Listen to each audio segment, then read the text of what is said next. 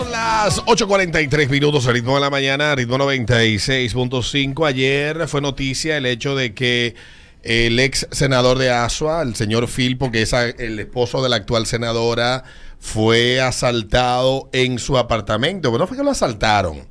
fue que lo amordazaron, lo golpearon y tuvo que ser llevado a ser atendido en un centro médico. Y no, él no vive en Gualey, él vive en la Anacaona, en una torre súper exclusiva, con muchísima seguridad. O sea, que uno se pregunta hasta qué punto y hasta qué, hasta dónde los ladrones están llegando. Pero no quiero adelantarme en especulaciones porque me imagino que la policía estará investigando y se llegarán a conclusiones de qué pudo haber pasado aquí. ¿Y no le robaron nada? ¿Solamente lo golpearon? Eh, lo único que leí ayer eh, es, que, es que lo habían golpeado y estaba amordazado. Eso, eso fue lo que publicó toda la prensa en el día de ayer. Dice el periódico Hoy, que es uno de los que reportó la nota, que luego de que se supiera sobre el robo en la residencia de la senadora de la provincia de Azua, Lía Díaz, donde amordazaron y golpearon a su esposo, el ex senador César Díaz Filpo, una fuente le dijo a ese periódico que los desconocidos, que se presumen son dos individuos de nacionalidad venezolana, penetraron alrededor de las 7 de la noche por la parte trasera ah, del apartamento, luego de forzar la cerradura de la puerta en el sexto piso de la torre Cherry 109 de Los. Dice que el señor Filpo llegaba de caminar cuando llega se da la sorpresa de que hay alguien eh, directo para su habitación. Él fue atrás de esa persona.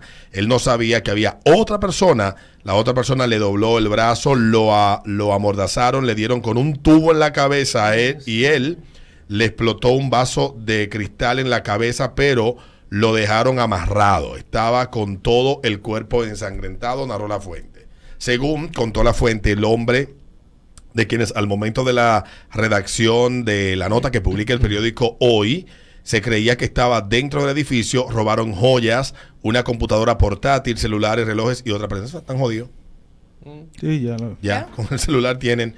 La condición del ex senador es estable, pese a los golpes que recibió en la cabeza por parte de los desaprensivos. La policía también dijo de su lado que ellos esperan que eh, estaban en el levantamiento es un sexto piso que buscan verificar bien qué pasó ahí. Se limitó a decir el vocero de la policía, el señor Pesqueira.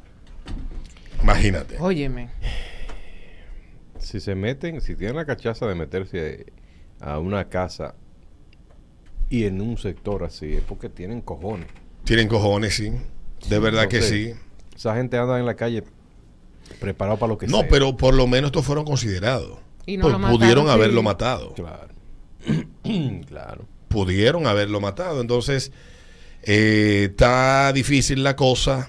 Y bueno, eh, también esas zonas de, de, de, gente con mucho dinero, no se crean que es que los ladrones no, no chequean.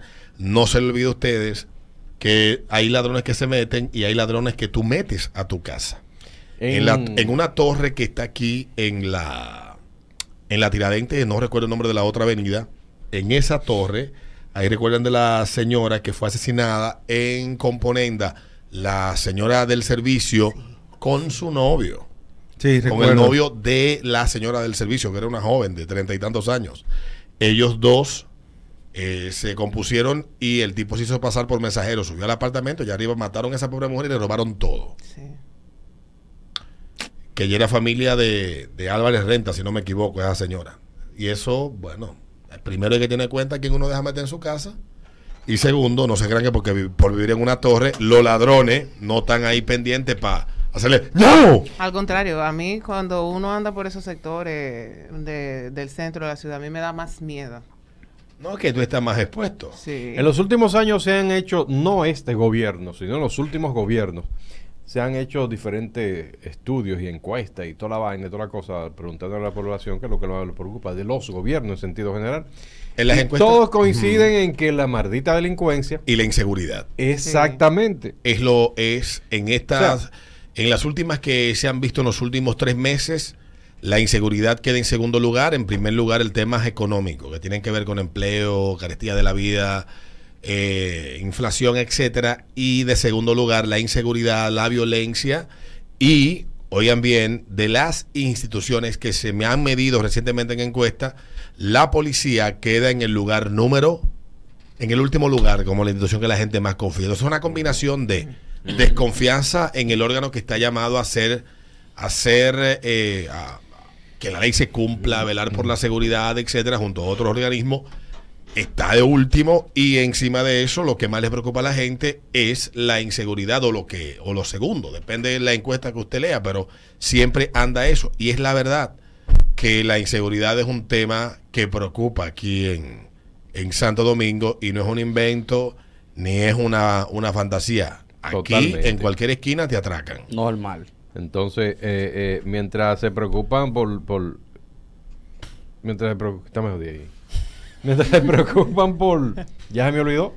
Mientras se preocupan por las cuestiones estas de los shows que hacen de, de, de, de, de que, que yo que preso, que el diablo, hermano, ese tipo de cosas. Los Señores, problemas reales nos están miren, consumiendo. Exactamente. Los problemas reales nos están dando en la maldita madre. Y se lo están diciendo y ustedes están haciendo lo loco. Bueno. Parece mentira. Ojalá como- que esto no llegue a un punto donde la situación sea tan, eh, tan eh, volátil que aquí surja un buquele que se lleve de encuentro bueno. todo lo que hay y que la gente ciegamente le entregue el control de todo porque pura y sencillamente se haya hartado de la inseguridad que se vive y de los temas sin atender porque no es que se resuelvan de la noche a la mañana es que esto no comenzó en el 2020 No. esto tenemos nosotros No. cuántas décadas hablando de lo mismo. Aquí yo siempre tengo que ir al comentario de Cristian Jiménez en el programa hoy mismo en el 2001. Él decía que en la medida que las sociedades como la nuestra empezaban a poner rejas, a elevar muros, a poner alarmas, a poner vallas eléctricas, a recular hacia adentro, la delincuencia iba a tomar mayor control de las calles y de la seguridad. 21 años después de yo escuchar ese comentario de Cristian Jiménez, el tiempo le terminó dando la razón. Eh, parece mentira como una patrulla policial se acerca a ti, supuestamente para cuidarte, la, la sí. sensación de miedo que tú sientes, siendo los policías que están ahí supuestamente para cuidarte, eso parece mentira. Entonces, lamentablemente, o sea, esto está que cuando viene a ver, a ti te, no están, es- te están atracando con la pistola de un policía no que es una percepción que se construye de los medios, sino una percepción que se construye desde las experiencias y las anécdotas que cuentan los que les ha tocado pasar por una situación terrible. En los 90, cuando yo era un joven, eh, era un adolescente, cuando uno escuchaba de un accidente, el tú enterarte de que a la persona les robaban, después de accidentarse, se contaba como una anécdota inhumana. Hoy en día, cuando tienes un accidente, lo más normal es que te atraquen y te lo roben todo. Y no solamente eso, sino una sociedad donde hay individuos que exponen la vida de las personas provocando el accidente para asaltarles. El que ha manejado en cualquier autopista de este país sabe que eso es cotidiano. Se redujo un poco con los programas estos que puso Obras Públicas hace unos años y que han sido descuidados también.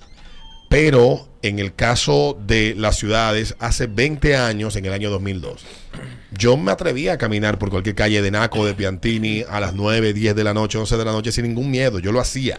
Feliz. Yo me iba de la 27 con Tiradentes a donde estaba hoy eh, Drinks to Go, o me iba de ahí a la bomba La Lira a pie caminando a beberme un par de cerveza. Yo trabajaba en ritmo en esa época y no tenía carro. Y de ahí me iba en un taxi para mi casa. Hoy en día no se puede caminar ni a la una de la tarde por ahí. Entonces el país ha cambiado mucho y el tema de la inseguridad es real. Yo salía a las 2 de la mañana de ritmo, de ahí, cuando estábamos en el basurero. ¿Y tú te ibas en carro público? Yo me iba a pie de ahí hasta la... A la ensanche Quisqueya, que es donde yo vivía. Toda la 27, clan, clan, clan, clan. Bajando por la de Fillo. Bajando por la de Fillo. Tú te ibas a pie a las Normal. 2 de la mañana y no te pasaba nada. Bueno, una vez que te llevaron preso unos policías por los cabellos. Sí, los caballos. Ah, sí. Sí, pero más nada. ¿Tú has caído preso, Peter? Sí, Sí. lo llevaron. Dije, ¿qué, ¿Cómo usted va? Sí. mi casa. Móntese ahí. Y Peter perdido. No, no, no. en, el, en el destacamento de NAC.